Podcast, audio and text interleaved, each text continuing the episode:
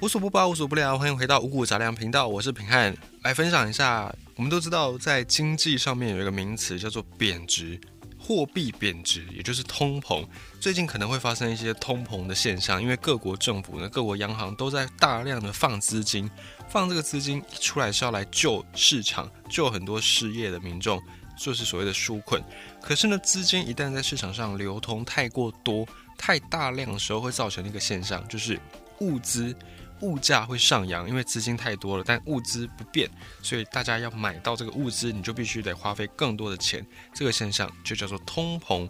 经济上面的通膨我们很好理解，可是现在呢，在劳力方面也出现了通膨，也出现了一个贬值的现象。其实并不是在最近这一两年才发生，只是在这一两年大家特别去关注到这件事情。其实，在中国这件事已经发生蛮久的。以前呢，我们都会说，哎，中国的年轻人很有狼性，呃，就像野狼一样，伺机而动，虎视眈眈，然后很有这种积极进取的精神。可是呢，这个狼性可能已经是十年前的中国的年轻人才有这样的一个性格。现在很多很多的年轻人在中国反而不追求狼性了，反而有一个新的词叫做内卷，又或者是躺平。你会经常听到这两个词。如果你有在看一些中国的影视作品，或者是戏剧，或者是你们在接触一些中国的论坛，你大概对这两个词并不陌生。那什么叫做躺平？躺平很好理解，就是躺在那边一动也不动。那为什么会躺平呢？这就要拜中国的一个科技制度，不是科技制，拜他们的一个工作制度所导致。在中国有一个。名词叫做“九九六”。什么是“九九六”呢？就是从早上九点工作到晚上九点，然后呢，每天每个礼拜工作六天，这是他们的“九九六”工时制度。这个“九九六”工时制度就是让他们效率表面上的效率看起来可以比较好，就是你花更多时间在上班嘛。所以这样的一个人呢，就会受到上司的提拔，又或者是公司可能就寄出这个“九九六”，那你如果做不到，你就打包走人。那于是留下来的这些人呢，都是能够做到九九六的。纵使这个九个九九六，就是从早上九点到晚上九点这几个小时之间工作的实际效率不一定很好，可能有五六个小时都在摸鱼。可是呢，能够做到这种表面上九九六的人留了下来。于是呢，后面新进的这些年轻人，只要你做不到九九六，那你就是跟不上这个劳力市场。的人力需求，你就会被市场给淘汰。那么这个现象到最后就会变成一种内卷。只要你不九九六，你就是不好的员工。所以到最后大家一起九九六，这个现象在台湾也有点类似啊，就是我们的大学制度。一开始上大学是一件很光荣的事情，很光宗耀祖的事。可是当大学开的多了之后，上大学的人多了，所以大学这个文凭就没什么价值。可是你又不能不上，因为大家都有。如果你没有，那代表你真的是奇差无比，就会有这样的一个内卷现象。所以从躺平这个状态，我们可以了解到内卷这个名词。那到底什么是内卷呢？内是内外的内，卷就是一个卷心饼的卷，没有手字旁的那个卷。而这个卷内卷是什么意思？就是我们刚才讲到这个现象，当大家都在做一个事情，然后你没有做，你没有跟上，久而久之，你就是退步，就是不进则退的意思。大家都在前进，你没有前进，你想说我没有前进，我顶多就打平，但不是，因为大家都在前进，所以你没有前进，你就是后退。这个内卷的这个名词，最早是在一个人类学人类学家他所提出来的，他在研究印尼，他说为什么印尼这样的一个社会形态没有发展出工业革命？就是因为他们的劳力太多了，人口太多，而且他们从事的产业类型是属于劳力密集，就只要花体力就好。所以这个元素让印尼没有办法发展出像英国一样的工业革命。那我们从比较实际的一个状态来了解内卷是什么。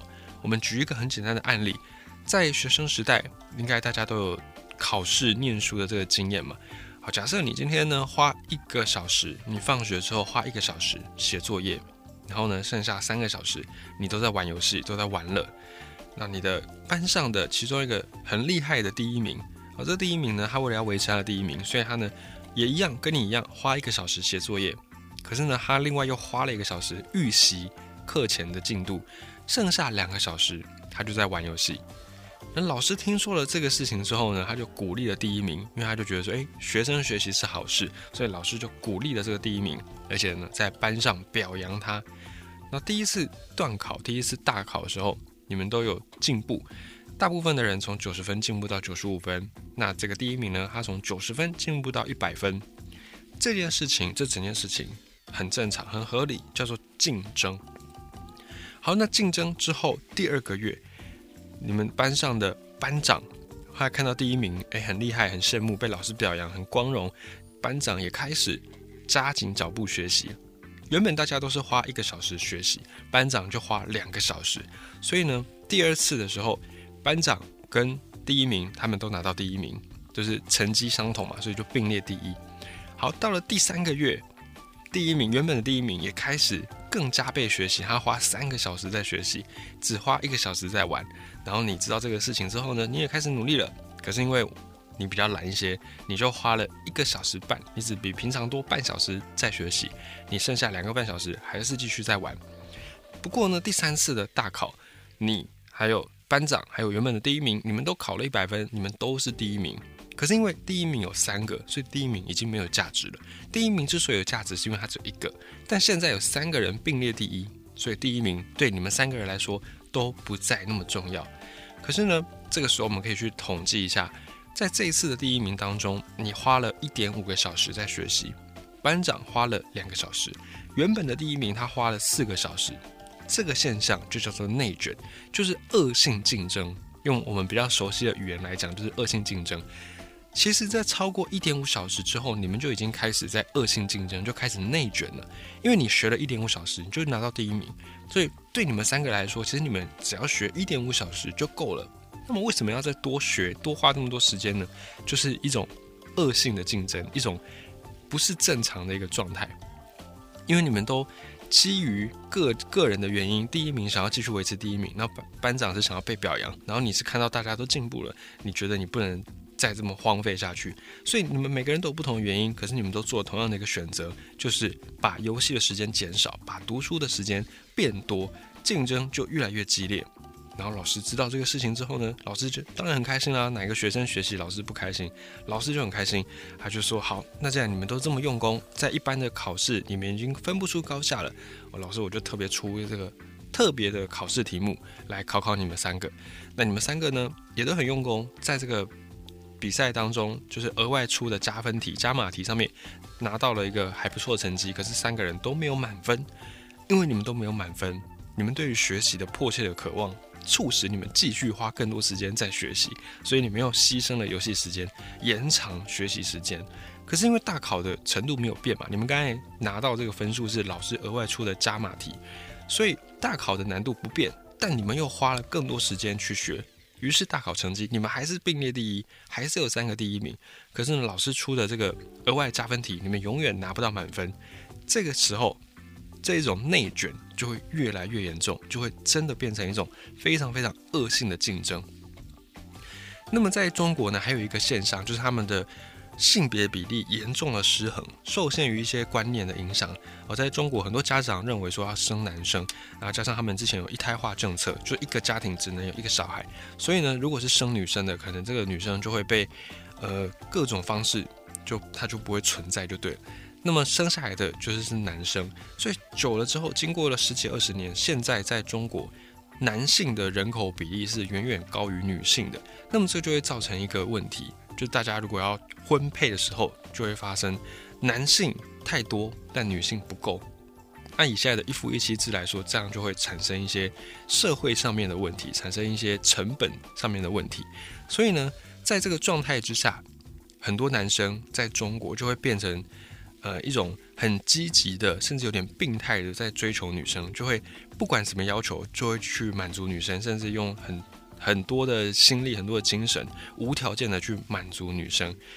原本这个还没什么问题，毕竟你比别人多付出一些嘛，所以你就可以得到女生的青睐。原本这是一件还蛮合理的事。可是呢，在中国这个事情并不是只有一般的男性会遇到嘛，很多不管你在社会哪个阶层，男性几乎都遇到这个问题。所以现在有一些这种富二代或者是很有钱的子弟，他们也开始面临到这个问题，所以他们。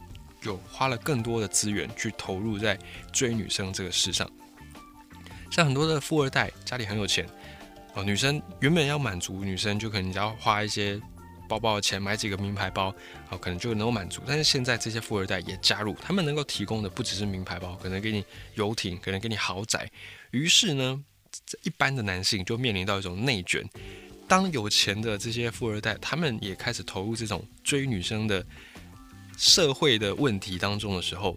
一般的男性没有那么多资源，那怎么办呢？你知道比别人付出更多的心力，你只好更无下限的去宠这些女生，所以到最后，所有的男性都会面临到你必须要花更多更多的精神，还不一定能够追得到女生。这个在中国目前他们面临到这种在追求婚配对象所面临到的内卷化问题。那在工作也是这样子，因为他们的九九六这个工时制度，导致不加班的年轻人就会被。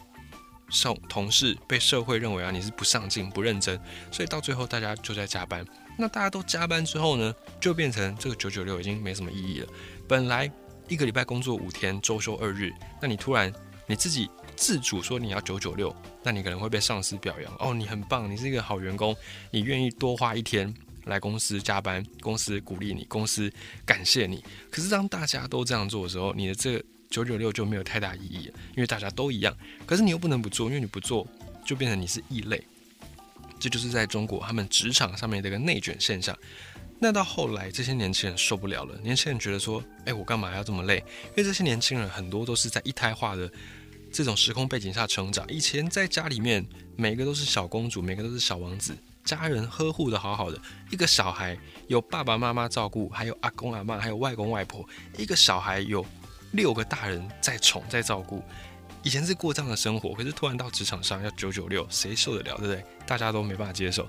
那这些年轻人就想说，好，那既然我在九九六也没办法再满足，我不可能一个礼拜七天都在工作吧？我也不要再更更激烈的去进行这件事情，我干脆就放弃，我就躺平，我就当一个废人，我就假日我就照样放假，公司要怎么说，你爱说。嘴巴长在你身上，我没办法管你。但是呢，我要获得休息。所以现在很多年轻人在中国，他们已经厌倦了这种表面上的效率、表面上的这种病态文化，他们开始去追求说，我们要合理的休息，我们要合理的工时制度。但这个内卷并不是这么好解决的事情，因为内卷通常就是代表资源有限，然后投入的人越来越多。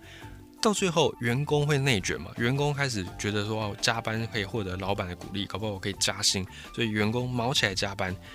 但对老板来说，大家都加班，那我就不用发薪水了嘛，因为大家都一样。你不加班，那我就扣你钱，反而会变成这样子，就是员工所认为的效率跟老板所认为的效率不一致。到最后，这种内卷现象会造成员工不断的自我剥削，可是老板业绩却越来越好，因为大家都加班，所以公司业绩蒸蒸日上。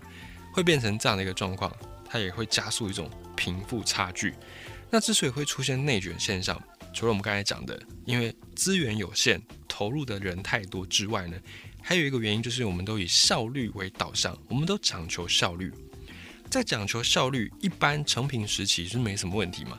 你用最少的成本做最多的事，最多的产出，这个是很合理。我们每个人都应该以追求效率来当成是我们生活的一个准则。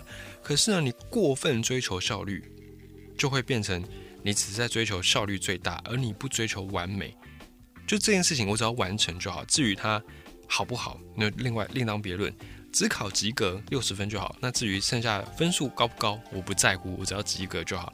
我们就会变成这样的一个状态：我们只求把事情做完，但我们不求把事情做好。这样的一个内卷现象会导致什么？